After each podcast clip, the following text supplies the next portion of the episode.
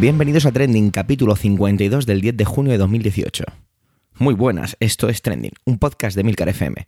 En él te contamos algunas noticias más relevantes y o que nos han llamado la atención de la semana, así como su impacto en Twitter. Mi nombre es Javier Soler y soy el presentador de este podcast semanal. Pero tranquilos, porque como siempre, aquí vais a escuchar otras voces y muy interesantes. Adelante.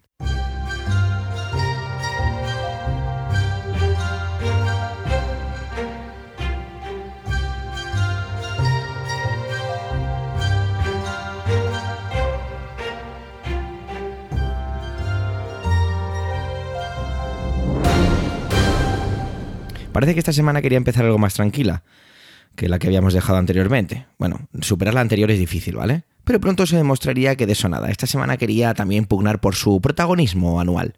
Los nuevos ministros, exámenes de acceso a la universidad, el G7, del que no hablaremos aquí. El oro a fin de curso, el Mundial de Fútbol que ya llega. Vamos, que esta semana podía dar para lo que nos apeteciera. Vamos a empezar con Manuel. Y es que Manuel nos habla sobre literatura y Twitter. Recordaréis el fenómeno, el fenómeno de Manuel Bartual del pasado verano, ¿no? Bueno, pues vamos a, junto con él, vamos a repasar un poco la actualidad del mundo de la literatura. Muchas gracias y adelante, Manuel.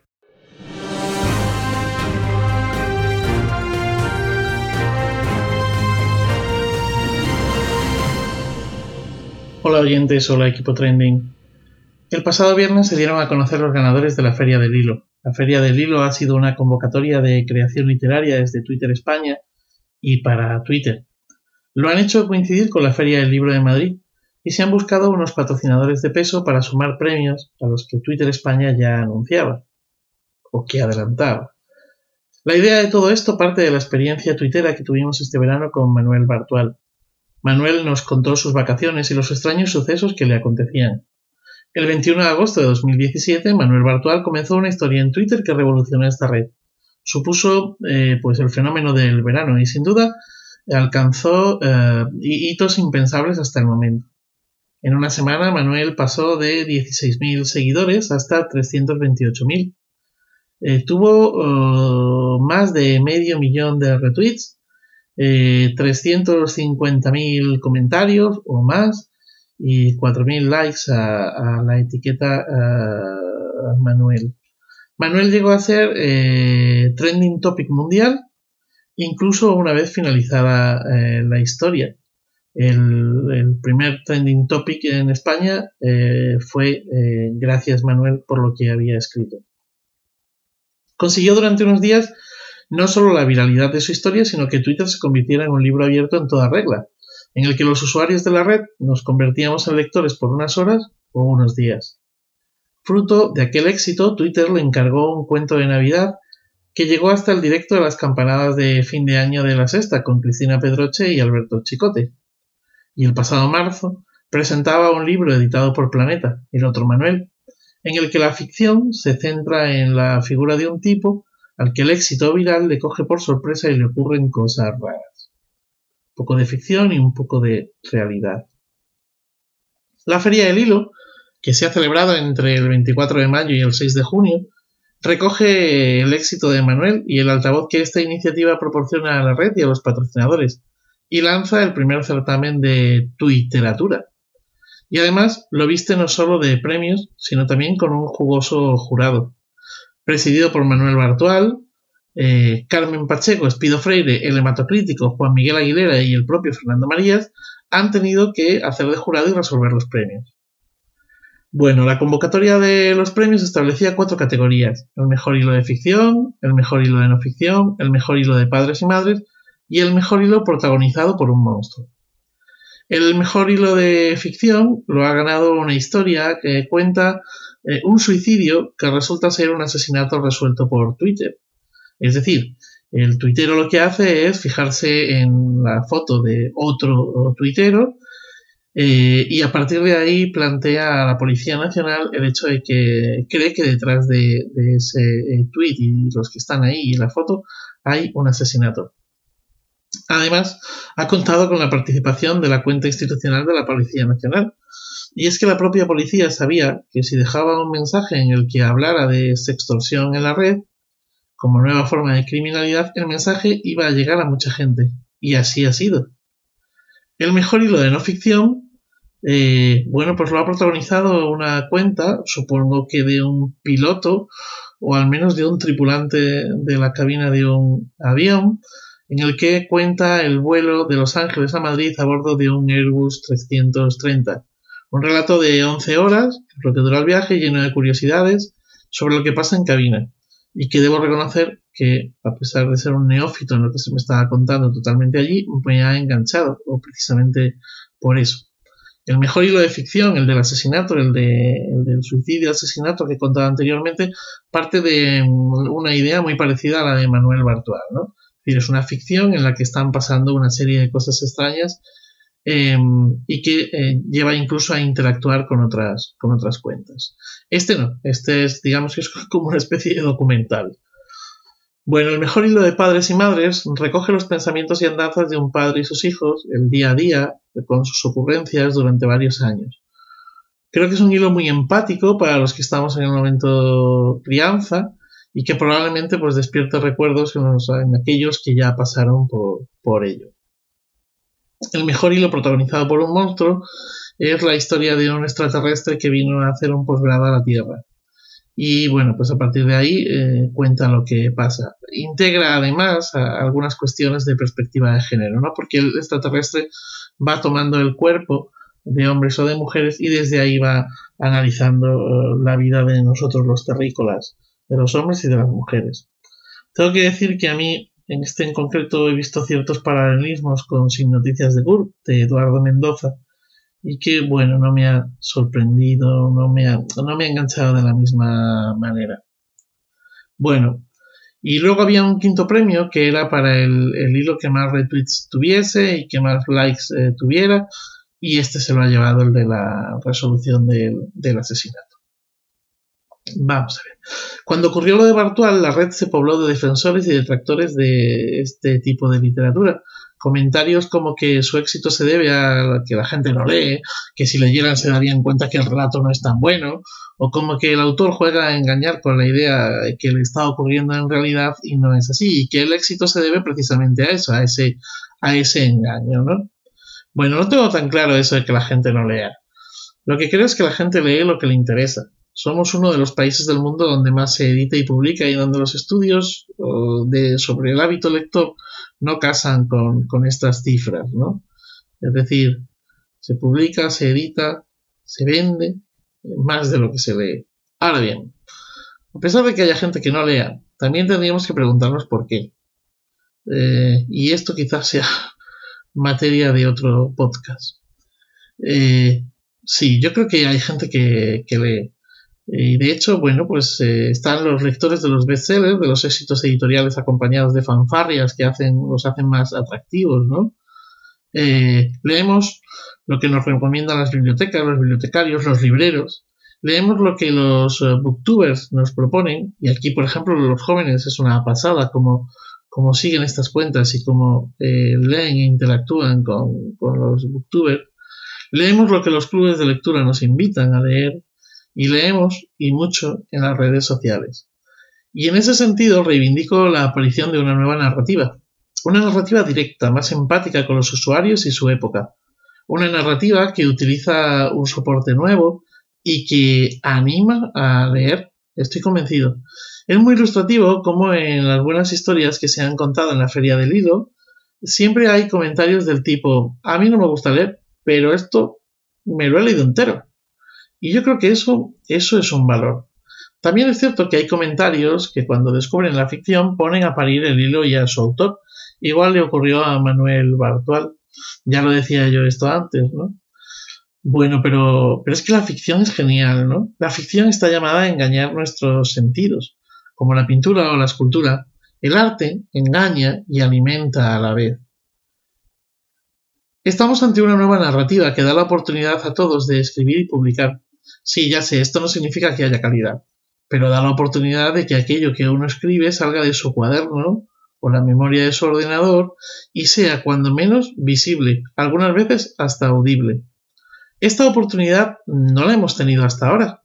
Me parece que estamos asistiendo a una democratización de la escritura y la lectura, por supuesto, ¿no? O sea, eh, casi todo el mundo tiene acceso a ello.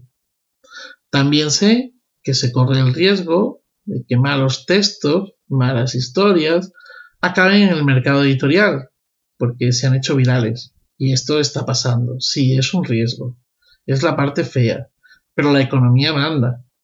Y además no nos tiene que pillar de nuevas, ¿eh? Porque ¿cuántos libritos de famosos hay estos días en ferias de libros en nuestro país? ¿Eh? Pues unos cuantos. Y sin leerlos, los prejuzgo más como letras mediáticas que como literatura. Esta nueva narrativa esté quizá en este momento resultando deslumbrante, innovadora, moderna, etc. Y si está ocurriendo esto es por el famoso éxito de Bartual. Ahora bien, la poesía ya tiene un recorrido grande en la red de Twitter. Cuentas como 50 palabras, Poetry Daily, micropoesía o hashtag como Poetweet llevan años en la red. Como llevan años autoras y autores, poetas jóvenes que manejan el amor de Becker o Neruda, o la ironía y los juegos de un Monterroso o un Nicanor Parra. Aunque creo no equivocarme si digo que es Facebook la red que más uh, se, la red más fecunda, la más fecunda en poesía. Bueno, antes de despedirme, hablar del cuento en Twitter. Son muchas las iniciativas que hay, pero sin duda alguna yo creo que la más importante para mí, por su calidad y constancia, es la del hashtag cuento PB. Detrás de este hashtag está Pep Bruno. Amigo, filólogo, escritor, editor y sobre todo cuentista. Los cuentos PB o los cuentos de Pep Bruno comienzan en abril de 2012. Comienzan como un juego, se trata de hacer un cuento que cupiera en un tuit. No una anécdota, sino un cuento, es decir, con un conflicto de por medio. Al ver que tenía cierta repercusión, se propone hacerlo durante una semana, después un mes y por último, que no lo fue, se propuso hacerlo durante un año. No lo fue porque desde abril de 2012 Pep Bruno se ha enfrentado todos los días, o casi todos los días, excepto cuando la vida le ha dado un revés, al reto de la constancia y del espacio, de los caracteres. Desde entonces, van ya más de 2.300 cuentos y dos publicaciones fruto de estas microficciones. Cuentos mínimos, publicado en Anaya, y Buñuelos de Viento, publicado por A Buen Paso Ediciones. En fin, una nueva narrativa, una ficción para una red que se debate entre la realidad de sí misma y su virtualidad. Mira, quizá este pueda ser un buen tema para un hilo, o un microcuento, o un poema. Feliz día. Feliz vida.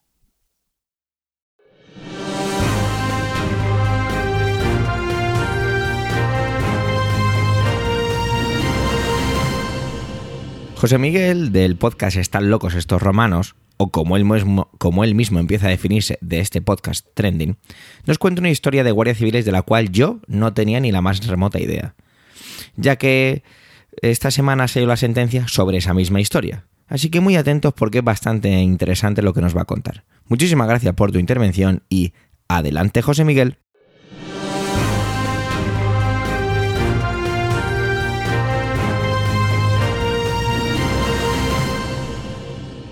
Hola a todos. Soy José Miguel Morales del podcast Están locos estos romanos, aunque a este ritmo tendré que empezar a decir allí que soy del podcast Trending.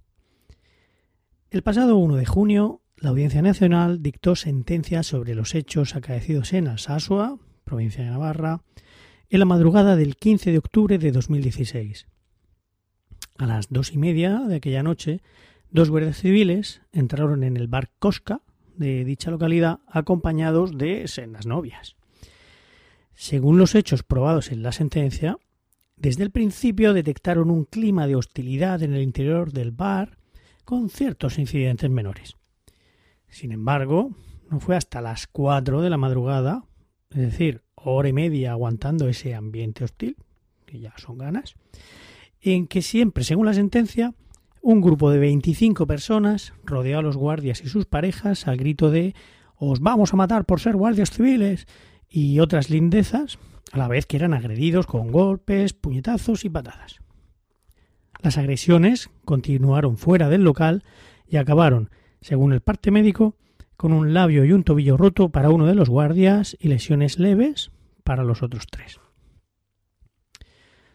Una de las pruebas principales en la que se basan los magistrados para sus hechos probados es el testimonio de un tal Kenneth Paulette Vergara, testigo que curiosamente fue llamado por la defensa de los ya no presuntos agresores. Según este testimonio, las agresiones habrían sucedido tal y como las cuentan los agentes, con la salvedad de que el testigo no fue capaz de identificar a ninguno de los acusados como participantes de la paliza. E incluso afirmó que uno de ellos no pudo participar porque él mismo le había alejado de la zona de conflicto. El tribunal decidió dar velocidad a la descripción de los hechos, pero no así a la no identificación de los interfectos, porque, según declaración del propio testigo, los padres de uno de los acusados le habían presionado un poco. Debo señalar también que la defensa presentó múltiples testimonios negando la descripción de los hechos proporcionada por los guardias, pero se ve que estos testimonios no resultaron tan convincentes para el tribunal como cierta parte del del señor Vergara. ¿Y cómo llegó lo que parece poco más que una pelea de bar en un pueblo navarro a la Audiencia Nacional? Pues porque el Tribunal Supremo decidió que había indicios de terrorismo en las agresiones y por tanto el tribunal competente en estos casos, en los casos de terrorismo, es la Audiencia Nacional. De ahí que la Fiscalía pidiera para algunos de los acusados hasta 62, 62 años de cárcel. Sí, 62 años de cárcel por un tobillo roto. Finalmente, el pasado día 1, la sentencia de la Audiencia Nacional dictaminaba lo que para algunos de nosotros resultaba obvio y que compartía incluso Amnistía Internacional. No se trataba de actos de terrorismo. Gracias a ese dictamen, las penas se rebajaron considerablemente, pasando de los 62 años antes mencionados a penas que oscilan entre los 2 y los 13 años. 13 años, sí, 13 años por un tobillo roto. Soy consciente de que hace solo un par de semanas mi intervención aquí fue para loar otra sentencia de la Audiencia Nacional y para aceptar como dogma de fe los hechos probados de aquella sentencia. Me refiero, por supuesto, a la sentencia de la primera época de la Gürtel. Pero no puedo evitar encontrar grandes diferencias entre una y otra. Y es que en el caso de Alsasua las apariencias de neutralidad dejaban mucho que desear. Por ejemplo, la magistrada que dirigía las pistas durante el juicio era la ya famosa Concepción Espejel, recusada precisamente en el caso Gürtel por su proximidad al PP y que además está casada con un coronel de la Guardia Civil. Encima, esta señora fue condecorada con la Orden del Mérito de la Guardia Civil. Llamadme mal pensado, pero aparentemente a esta señora le cae muy bien la Guardia Civil. La defensa de los presuntos agresores recusó a doña Concha, pero no lo vais a creer, la recusación fue rechazada. Por otro lado, uno de los acusados grabó un vídeo poco después de la trifulca en el que se puede ver al sargento de la Guardia Civil que, según su propia declaración, fue brutalmente apaleado, andando tranquilamente con una camisa blanca impoluta, aunque eso sí, de bastante mal humor. No parece desde luego la descripción de alguien a quien, a quien han estado pisoteando en el suelo. Por cierto, al autor del vídeo, que según él mismo acababa de salir de trabajar y, y pasaba por allí, le han caído 13 añitos. Os pongo a todos por testigos de que jamás volveré a quejarme de mi suerte. Otra cosa que ha causado bastante polémica ha sido el uso que se ha hecho de la prisión preventiva. Tres de los acusados pasaron más de año y medio en prisión a la espera del juicio. A otros cuatro los detuvieron el pasado martes por riesgo de fuga y les han decretado prisión incondicional hasta que el Supremo resuelva sus recursos. Y aquí otra diferencia con la sentencia de la Gürtel. A doña Rosalía Iglesias la han soltado después de depositar 200.000 eurillos del ala. Y eso que está condenada a más de 15 años. Pero claro, los de Alsasua no tienen ninguna manta de la que tirar. Como siempre, muchas gracias a los que habéis llegado hasta aquí y si conocéis a alguien que no haya llegado, le dais las gracias de mi parte. Hasta pronto.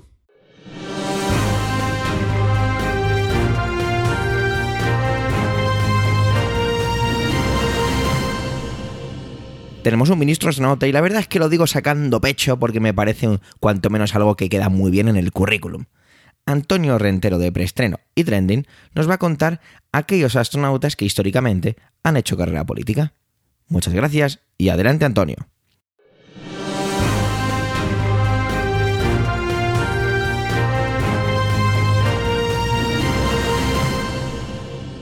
Saludos, soy Antonio Rentero del podcast Preestreno y esta semana aquí en Trending no voy a hablaros de cine. Esta semana voy a hablaros de astronautas y políticos, como diría el maestro de la película Amanece que no es poco, relación si la hubiere. Y sí, hay astronautas que se han convertido en políticos. El caso inverso no ha sido muy frecuente, aunque quizá a más de un político le hubiera gustado a muchos ciudadanos enviarlo al espacio. Esta semana ha sido uno de los temas más comentados en redes sociales el nombramiento como nuevo ministro de Innovación, de Ciencia, Innovación y Universidades de Pedro Duque, un madrileño nacido en el año 1963 y que tiene en su haber una profesión como es la de astronauta, de la que realmente no hay tantos, eh, no hay tantos trabajadores en el planeta Tierra, de unos siete mil y pico millones de habitantes, es posible que no hayan subido al espacio más de mil personas, como mucho. Y uno de ellos es Pedro Duque. Pero, como decía, no es el único astronauta que ha pasado por la política. Habría que empezar, evidentemente, por las dos grandes superpotencias espaciales, Estados Unidos y Unión Soviética, posteriormente Rusia. En el momento de la carrera espacial, algunos de los primeros astronautas, tanto en uno como en otro país, terminaron con el devenir de los años pasando por la política y el primer caso y seguramente el más famoso y el que alguno de vosotros es posible incluso que recuerde es el de John Glenn, uno de esos eh, siete privilegiados astronautas del programa Mercury, que en el año 1959 fueron elegidos por la NASA como pioneros de la carrera espacial tripulada por seres humanos. Posteriormente a esa inicial carrera suya como astronauta, se convirtió en congresista y posteriormente en senador en el año 1974. Y digo que os puede sonar John Glenn porque posteriormente volvería al espacio ya con una edad avanzada y en una de esas misiones en las que, entre otras cosas, se, mm, estudiaba también cómo afectaba eh, la estancia en gravedad cero y, el viaje al espacio en personas de edad avanzada, tuvo la suerte de coincidir precisamente con Pedro Duque, que en aquellos momentos no lo sabía, pero con el tiempo terminaría teniendo también responsabilidades políticas. Como digo, no fuese el, el único de esos pioneros de la astronáutica de, en Estados Unidos que pasaron más tarde por la política. Menos famosos, Harrison Smith, que participó en la misión Apolo 17, la última misión tripulada a la Luna, y además el único geólogo que ha caminado por la, por la superficie de nuestro satélite, desde luego todo un privilegio, también se convirtió en senador, estamos hablando de los años 70 y otro, otro político de Estados Unidos que también eh, había sido previamente astronauta fue Bill Nelson, uno de los astronautas que viajaron en el transbordador Columbia. Eh, todavía habría que mencionar eh, el caso quizá frustrado de José Hernández, que también fue uno de los astronautas del programa del transbordador espacial y bueno, se presentó al Congreso pero perdió frente a su oponente. Este se quedó en las puertas. Sin salir del continente norteamericano, hay que recordar que también en Canadá ha habido astronautas. Marc Garnier, que debe ser de la parte francófona de Canadá, también participó en una de las misiones del transbordador espacial en el año 1984 y fue también miembro del Parlamento en Canadá y este incluso tuvo una responsabilidad de gobierno equiparable a la de Pedro Duque, porque ha llegado a ser ministro de Transportes con el gobierno de Justin Trudeau a partir del año 2015 y también sin abandonar eh, Canadá, Julie Payet, que también estuvo durante 25 días a bordo de dos misiones distintas del transbordador espacial, ha sido también miembro de la casta política, en este caso como gobernador general de Canadá, o gobernadora, perdón, porque Julie es nombre de astronauta femenina. Y ahora cruzamos eh, el planeta y nos vamos a, Rusia. Allí eh, habría que, que referirse a Yuri Baturin, que fue uno de los eh, asistentes personales de Boris Yeltsin en los años, eh, los años 2000, a principio de, del siglo en el que todavía estamos, o perdón, año 2000, final del siglo XX y principio del XXI.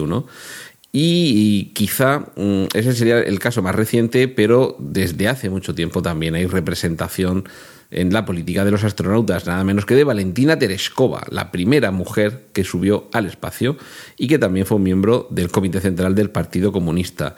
Junto a ella, otras eh, mujeres astronautas en, en, Rusia tuvieron una carrera política. Es el caso de Svetlana Savitskaya, que fue la segunda mujer en el espacio y que también fue elegida para la Duma, pero con bastante posterioridad. Está ya en el año 1996. Esto por lo que hace a, Rusia, habría que terminar con Yelena Serova, que fue la primera mujer eh, cosmonauta, es decir, como denominan en Rusia a quienes viajan al espacio. Eh, Yelena Serova fue la primera mujer, como digo, que visitó la Estación Espacial Internacional. Y ya venimos al resto de Europa.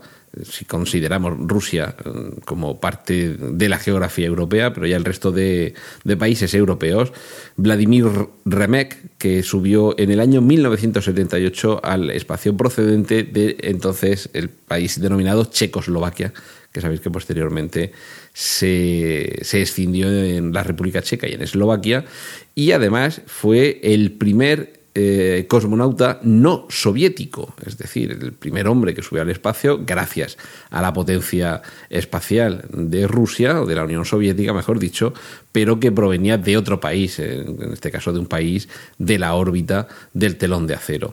Eh, posteriormente eh, tendríamos eh, que ir, nos vamos acercando cada vez más a España, si os dais cuenta. Ahora vamos ya por Italia con Humberto Guidoni, que subió también al espacio, en este caso en el Columbia, uno de los transbordadores espaciales, convirtiéndose además en el primer europeo en visitar la Estación Espacial Internacional allá por 2001.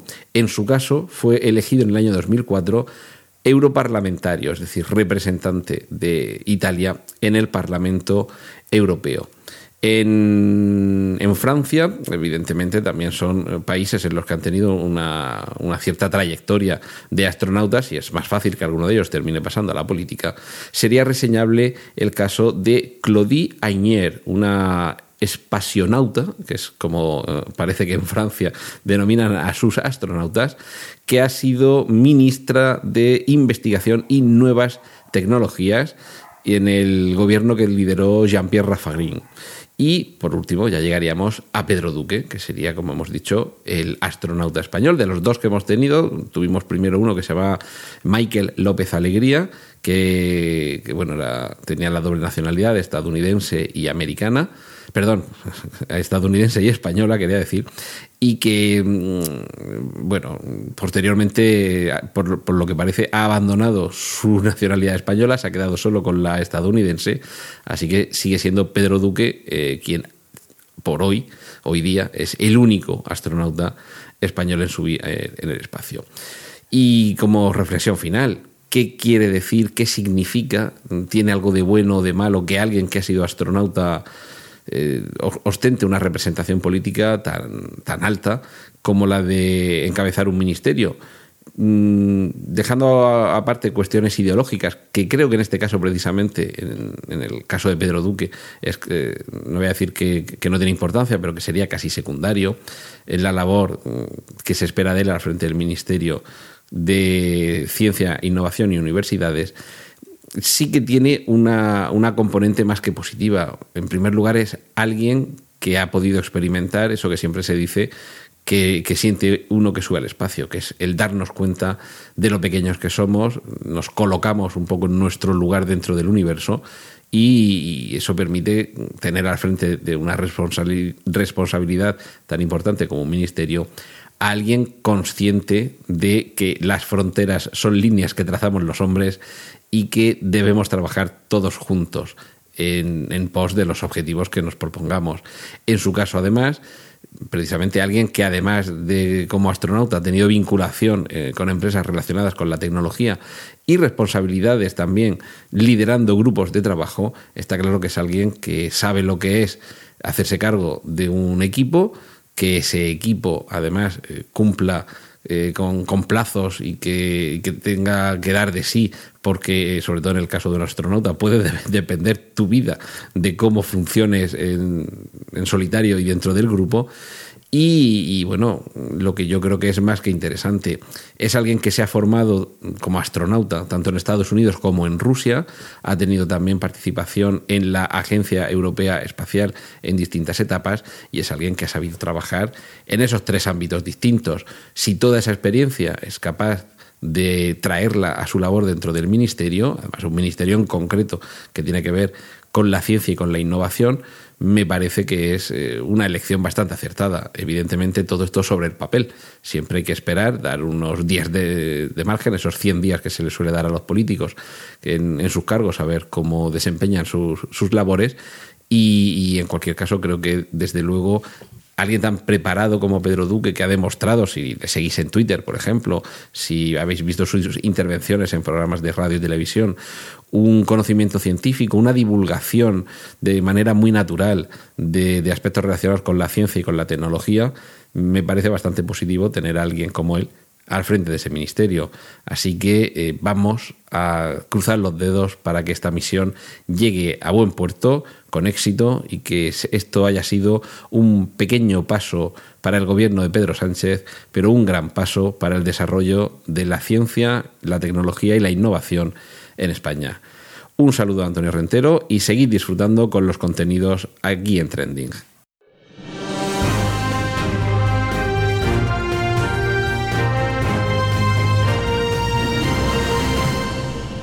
Érase una vez una prueba de acceso a la universidad. Me acuerdo perfectamente cómo la noche anterior al primer día de examen no pude dormir. No eran nervios por lo que me iba a examinar, pero tampoco es que lo llevara de 10, ¿eh? no os voy a engañar. Sino que todo lo que suponía, que se suponía que iba a pasar en esos tres días. O pasados esos tres días, mejor dicho. O bien el Olimpo de la universidad, un lugar que me había mitificado en mi, que me había mitificado en el colegio y que veía como un lugar reservado solo para los más listos del planeta Tierra, o el hundimiento y ser señalado con el dedo por haber conseguido una meta inferior. Así me sentía, tenía miedo, estaba aterrorizado, miedo de conseguir lo que mi contexto decía que tenía que hacer y miedo de no conseguirlo. ¿Qué sería de mí si fracasaba? Y aún más, ¿qué sería de mí si al final triunfaba?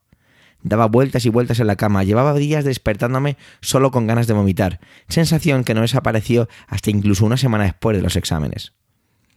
Es una prueba de madurez, se escuchaba muchas veces, y puede que fuera cierto, pero de madurez impuesta, ya que no estaba preparado para soportar esa carga.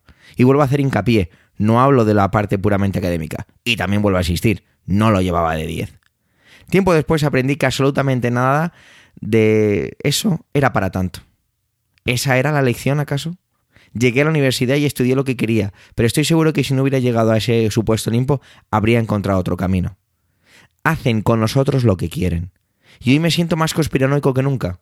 En mi contexto, no ir a la universidad era un fracaso absoluto, y no es justo porque no lo hubiera, porque no lo hubiera sido realmente. Lo extrapolo a ejemplos manidos. Hace unos años, si no te comprabas un coche diésel, aunque hicieras solo 100 kilómetros al año, es que eras estúpido. Hoy los coches diésel son mirados con desprecio. Si no te comprabas una casa, es que eras estúpido. Y estabas hipotecando tu futuro. Curioso, cuando justamente lo que estabas haciendo era eso, hipotecar tu futuro. Esa vez no caí, queridos oyentes de Trending. Esa vez fue valiente, fui contracorriente, saqué pecho y dije, no, no es el momento. Incluso me gané mi propio respeto. Pero volvamos a los exámenes del acceso a la universidad. Podríamos hacer las preguntas de siempre. ¿Hay tanto trabajo para tanto título universitario? ¿Hemos de ponernos otra vez conspiranoicos? ¿Es que el Estado pretende tener ocupados a los jóvenes un mínimo de cuatro años más mientras vemos qué hacemos con ellos? ¿Es una cuestión de entretener a la gente? ¿De tenerla ocupada? Bueno, no sé. Lo que entiendo es que tienen que existir unas pruebas para acceder a la universidad, ¿vale? Eso me parece lógico. Una persona de 18 años ha tenido que estar los dos últimos preparándose para preparar su futuro. Bueno, esta parte es un poco más absurda. Y lo peor es que cuando 14 entradas no autorizadas descargan 7 exámenes de eh, la EBAU, la prueba de acceso a la universidad, en Extremadura. Y la respuesta de las administraciones es muy sencilla y salomónica. Pues que lo repitan. Porque como somos unos incompetentes de tomo y lomo y los chavales nos importa una mierda, pues que lo repitan. Pero tranquilo, que vamos a hacer un descuentillo en no sé qué tasas por ahí. Señoras y señores, 4.600 alumnos afectados. Hace falta tener poquísima vergüenza. Si el fallo es tuyo, te lo comes y a correr. O un poco más claro, te jodes. ¿En serio los exámenes estaban en un servidor al que se puede hacer desde fuera? Venga, hombre. Sé que vivimos en una era en la que está todo conectado, pero hace falta ser muy poco listo para ver que cosas así tienen que estar, pues eso, en local. Ha faltado el típico vídeo en el que aparece la Guardia Civil escoltando los exámenes, incluso en el momento que se hacen las fotocopias, al más puro estilo Fornox, porque entiendo que tiene que haber seguridad, por supuesto que sí.